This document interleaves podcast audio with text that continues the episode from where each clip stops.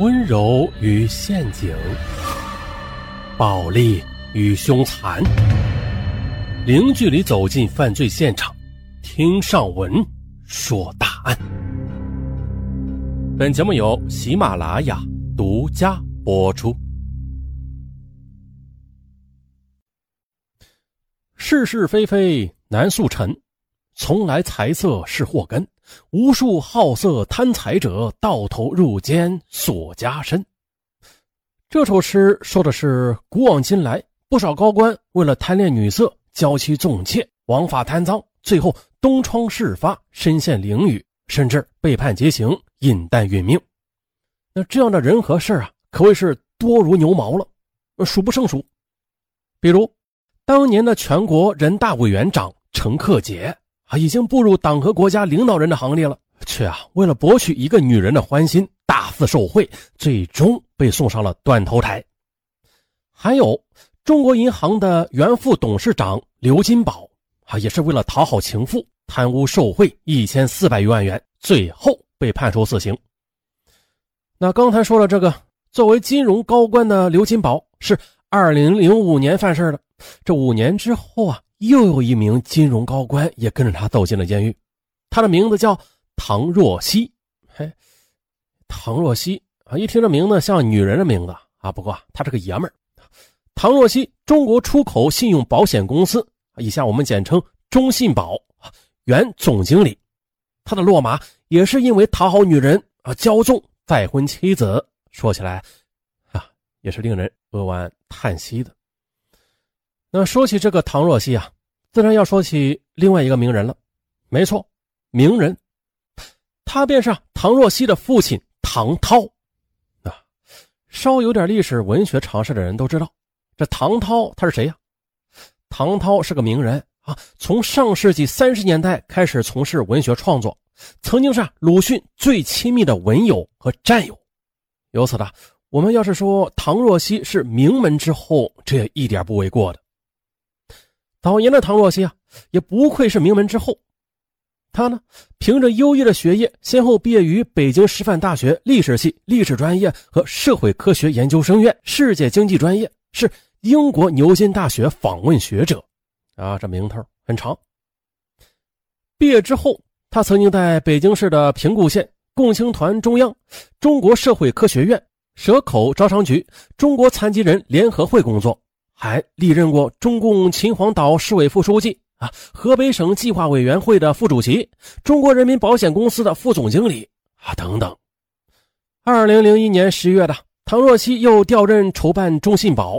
二零零一年十二月十八日，中信保正式揭牌运营之后，唐若曦便担任中信保党委书记、总经理。那么，既然是金融高官。那在他那个圈子里，自然就有着至高无上的权利。那是两千年的秋季，当时啊，还是中国人保副总经理的唐若曦，便拍板将公司所有的办公电脑的维护工作外包给一家电脑公司。该公司的副总经理刘志宏因此对唐若曦也是感激涕零，经常邀他到名家的餐馆去吃饭。那时候，唐若曦的婚姻已经亮起了红灯。心中也是非常郁闷，于是呢，对于请吃请玩这事儿也是有邀必至。而比唐若曦小八岁的刘志宏，大家听这个名字啊，刘志宏反而像个男孩子，其实不然，他是个小家碧玉。对比唐若曦小八岁的刘志宏是个典型的小家碧玉，他的模样长得很俊，天生丽质，加之受过高等教育，谈吐也是不俗，气质也是不凡。他大学毕业之后也是做过多种工作的，后来在哥哥刘志强开的电脑公司担任了副总。刘志宏这个人吧，非常的心高气傲，虽然已经年届三十六岁了，可是一直没有找到心中的白马王子。可是呢，自从和唐若曦相误之后，他被眼前这位儒雅气质、性情豪爽的高官所倾倒，由此这心中再也不是死水无澜了，而是春波荡漾了。这唐若曦啊，她也是做梦都没有想到，眼前这位刘经理啊，却是如此的玉成明珠、花凝小露，知识丰富，多才多艺。这乍一相逢啊，竟然有那种相见恨晚之感。于是啊，自然而然的，两人便开始频频约会了。见了面吧，根本也是不谈生意上的事基本是呃，天呐地啊，人文呐史啊哲啊，纵情谈吐，那是尽续而欢。二零零一年的唐若曦又受命担任中信宝的一把手，便和妻子平静的分手了。年底，他和刘志宏牵手走进了婚姻殿堂。鱼水之欢的新婚日子度过了三年，唐若曦官场得意、情场得意的好时光开始否极泰来。啊，这原因呢，就是出在娇妻身上。咱们前面说了，这妻子刘志宏有个哥哥叫刘志强。二零零四年八月的，刘志强在海淀区的一高档住宅区看中了一套房子，卖价是五百八十万元。可是他不想出那么多钱，于是啊，便叫妹妹找出了唐若曦出面找关系来打折。啊，既然是娇妻来发令嘛，这身为高官的唐若曦哪敢不从啊？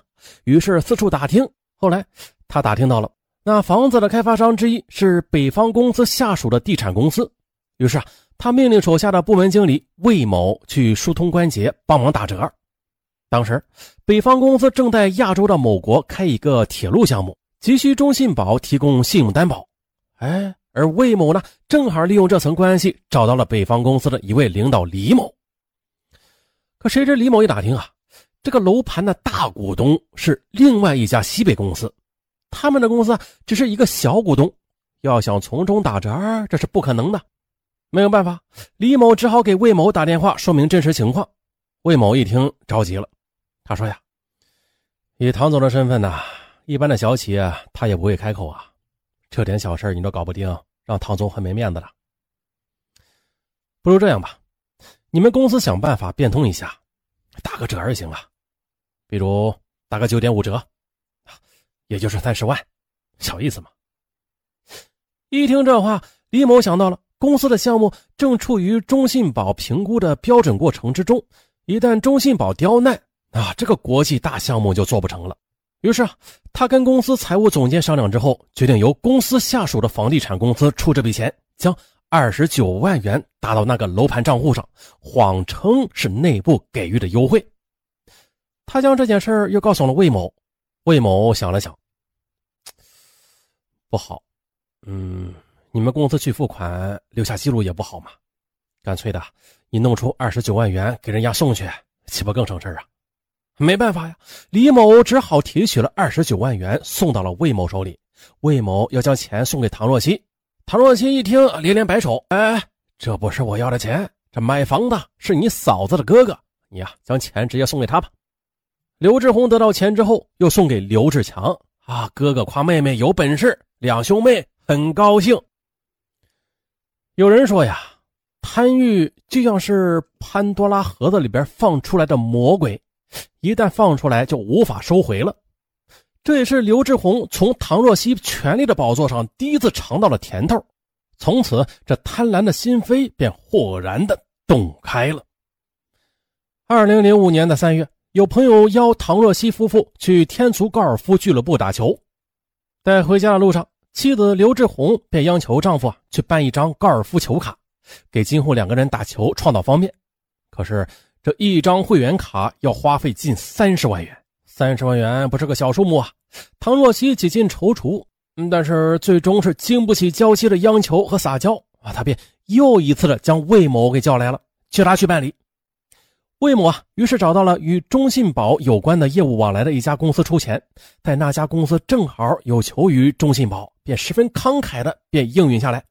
可没曾想，到了该年七月，刘志宏又嫌去天足俱乐部太远了，又缠着丈夫啊，要他到就近的一家高尔夫俱乐部办卡。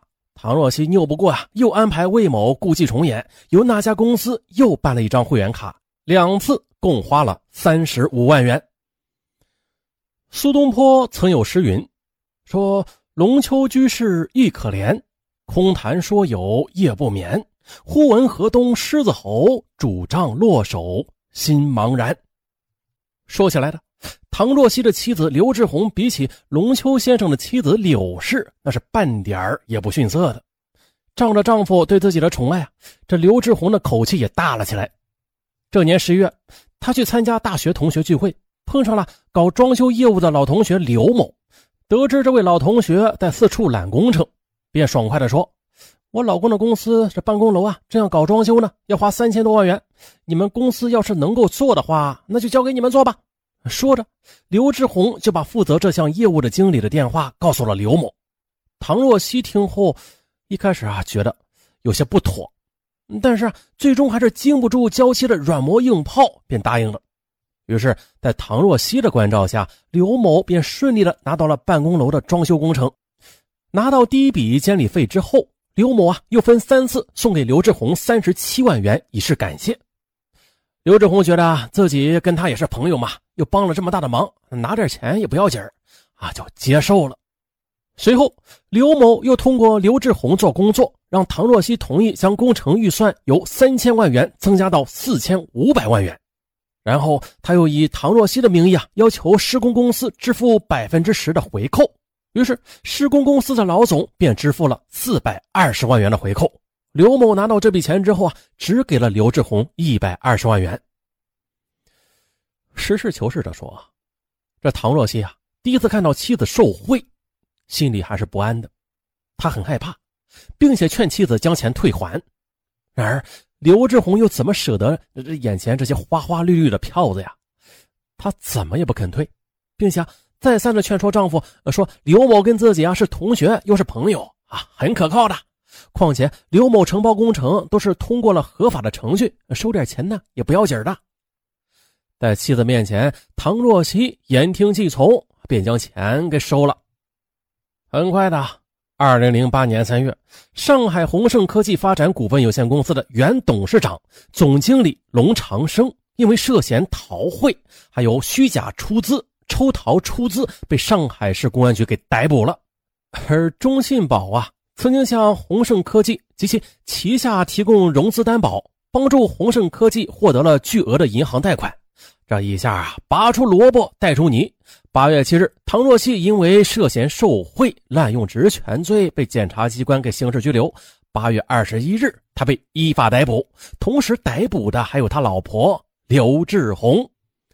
二零一零年二月二日，在北京秦城监狱第四会议室，北京市第二中级人民法院对唐若曦受贿罪一百八十六万元的罪行进行了宣判，同时也对其妻刘志宏进行了宣判，判处他有期徒刑。十一年，至此的唐若曦这才知道，由于对妻子的百般骄纵，最后将自己和娇妻一起钉在了历史的耻辱柱上。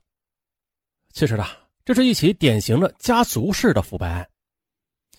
在现实中，嗯，有很多贪官呢，就是说，在受查处之后，受影响最大的往往就是不是别人啊，而是其家族，比如说夫妻啊、父子呀、婆媳啊、女婿啊，基本上就是。呃，一荣俱荣，一损俱损，并且有很多情况下，是官员他本来不想贪的，结果是亲人受不了金钱的诱惑啊，鼓动他，鼓励他，结果官员最终是如了众愿啊，变成贪官了。一人得道，鸡犬升天。受封建观念的影响，那有的人一旦获得权力，便把家庭甚至家庭利益放在首位了，认为自己有为家庭或者家族谋取利益的义务。于是啊，这家庭或者家族成了亲情捆绑下的牟利的共同体。正是这种变味的小家庭的观念啊，也成为许多贪官走向堕落的重要的动因和推手。所以说呢，太多的情况之下，这贪官戴的手铐其实也有亲人的一半。如果说你是某位官员的亲人，那你会怎么去做呀？好了。本案到此结束，咱们下期再见。在本节目的结尾处，尚文给大家带来个好消息，嗯，就是快过年了，你的年货备好了吗？如果没备好，尚文又来给大家发大红包了。以前领过的听友都知道，老牛了。那从现在起，每天都可以领一次，特别是今天的第一次领，那是百发百中，外加这红包数额特别巨大啊，判处有期。所以说啊，今天第一次领，报大额红包的几率就大，也不是说每个人都能报到大红包啊，嗯，就是说它的几率大，不要失去你第一次抢红包的机会，嗯，怎么领红包啊？就是打开手机淘宝，搜索“上文说答案”，对，搜索“上文说答案”。在淘宝上输入“上文说答案”这五个字之后，啊，就会唰的一下子蹦出红包来，啊，神奇的不得了。那这领到的红包好干啥呀？好在淘宝上买东西啊，买任何东西都可以抵现金，嗯，是没有门槛的啊，就是你不管领多少钱都可以抵现金，哪怕是领了一毛钱，在买东西的时候啊，也可以抵现金用，没有数额限制，叫无门槛红包啊，没不是说。得得得，购购满二百元呢才能用，没有没有没有，你就购一块钱的东西也可以抵，也可以也可以用啊，可以用，特别划算。打开手机淘宝，搜索“上文说答案”，上文说答案，每天上文都说答案，啊，就这样，大家打开淘宝，打开手机淘宝去搜一下试试。对了对，忘了提醒大家，这段语音呢是上文后来嗯。插播进来的啊，插播进来的，只要大家能听到这段语音，就能搜出红包。等搜不到了，上文就把这段语音给截去了，大家就听不到了。啊，一次没搜过的，去尝试一下，老刺激了。以前搜过的也去搜搜，看看这今年是不是比去年的红包要大呀？好，就这样，打开手机淘宝搜索“上文说大案”。